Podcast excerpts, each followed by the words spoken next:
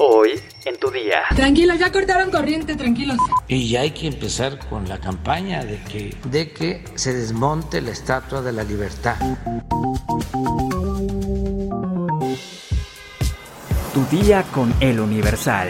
La información en tus oídos. Hola, hoy es martes 5 de julio de 2022. Vámonos recio con la información. Entérate. Nación. El presidente Andrés Manuel López Obrador sostuvo que si el periodista Julian Assange es condenado a la cadena máxima en Estados Unidos, deberían iniciar una campaña para retirar la Estatua de la Libertad porque Estados Unidos ya no sería símbolo de libertad. Hay que empezar la campaña de que se desmonte la Estatua de la Libertad, porque ya no eh, es símbolo de libertad. La Conferencia del Episcopado Mexicano convocó a obispos, sacerdotes, vida religiosa, fieles y creyentes a realizar la jornada de oración por la paz, esto luego de los asesinatos y desapariciones que diariamente se cometen en el país. Mediante un comunicado, resaltaron que los asesinatos y desapariciones son un llamado de Dios para unirse para pedir por la paz. Metrópoli.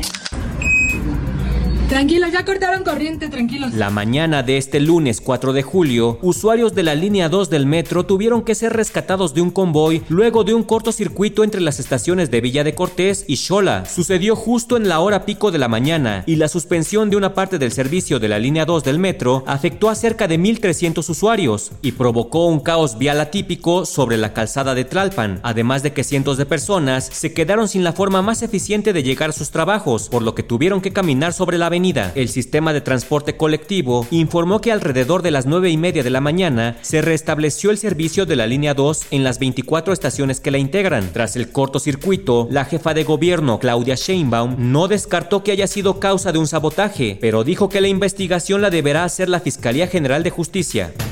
Yo solicité la Fiscalía General de Justicia, se hace normalmente, pero que sí queremos una investigación para re realmente saber si hay alguna negligencia, si hay algún problema o inclusive algo más, pues de que alguien haya colocado un objeto ahí eh, a propósito, dado que también tuvimos el problema en la línea 9 hace unos días. Ahí fue porque se cayó un paraguas a las líneas, pero en este caso pues queremos saber exactamente qué pasó.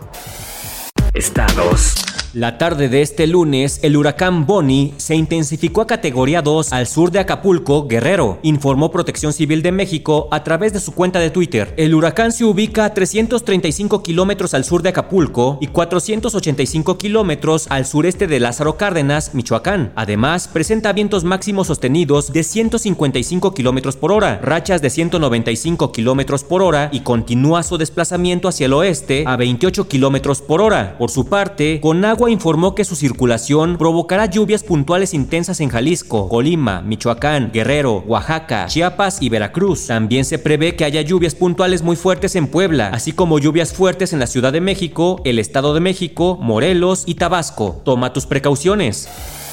Mundo. Durante uno de los desfiles de celebración del 4 de julio en Highland Park, un suburbio de Chicago, Illinois, en Estados Unidos, se registró un tiroteo que ha dejado 6 personas muertas y 24 heridos. De acuerdo con testigos, el presunto tirador estaba en el techo de una tienda y comenzó a disparar contra la multitud que seguía el desfile. La tarde de este lunes, la policía de Chicago anunció la captura del sospechoso, quien lleva por nombre Robert Bobby Crimo, de 22 años. De acuerdo con medios como The Daily Beast, es un rapero aficionado que publicó inquietantes videos en su canal de YouTube, incluida una animación que representa a un tirador fuertemente armado que es abatido por la policía. Al parecer, el sujeto usó una escalera no asegurada para subir al techo del inmueble, desde donde disparó al azar a los asistentes del desfile. Entre las víctimas mortales se ha reportado que hay un mexicano. Además, otras dos personas de origen mexicano se encuentran hospitalizadas por el ataque. Cartera. Según la calificadora Moody's, Banorte y Santander son los mejores posicionados para comprar Banamex. Moody's menciona que la experiencia y disciplina conservadora de riesgo son ventajas para Santander y Banorte. Ambos han seguido estrategias de negocios consistentes y diversificadas, y ambos tienen la experiencia en préstamos de consumo de alto nivel y conjuntos de productos necesarios para integrar y administrar el libro de préstamos de consumo y los depósitos principales de Citibanamex. De acuerdo con Moody's, la mayor eficiencia operativa de Banorte y Santander Ayudará a integrar las costosas operaciones de Citibanamex. El análisis de Moody's también coloca como posibles compradores a Inbursa, de Carlos Slim, y Banco Azteca, de Ricardo Salinas Pliego. Sin embargo, este último descartó en días recientes su participación en el proceso de venta al considerar que es un problema que requiere demasiado tiempo e inversión. Espectáculos. Hace unos días, la actriz Sherlyn gritó a los cuatro vientos que ya tiene novio y ahora despierta sospechas por una posible boda. Sus vacaciones en París con el diputado José Luis Chanito Toledo han dado mucho de qué hablar. Desde que pisaron tierras francesas, la pareja se ha dedicado a compartir los momentos tan románticos que pasan en compañía del pequeño André, hijo de la actriz. Sin embargo, lo que se ha robado la atención del público son una serie de videos que Sherlyn compartió en sus redes sociales y en las que aparece usando un misterioso su anillo. ¿Habrá boda en puerta?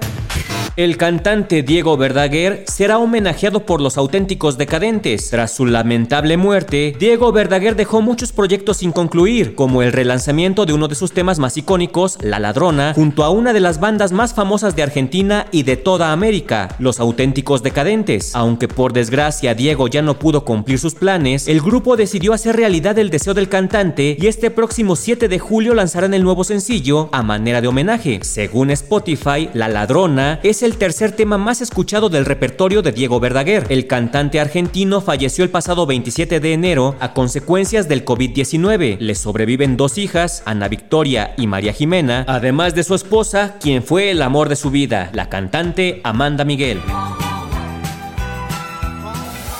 ¿Sabes cuál es la diferencia entre el barbecue americano y el coreano? Descúbrelo en nuestra sección menú en eluniversal.com.mx. Ya estás informado, pero sigue todas las redes sociales de El Universal para estar actualizado. Y mañana no te olvides de empezar tu día, tu, día, con, El Universal. Tu día con El Universal. La información en tus oídos.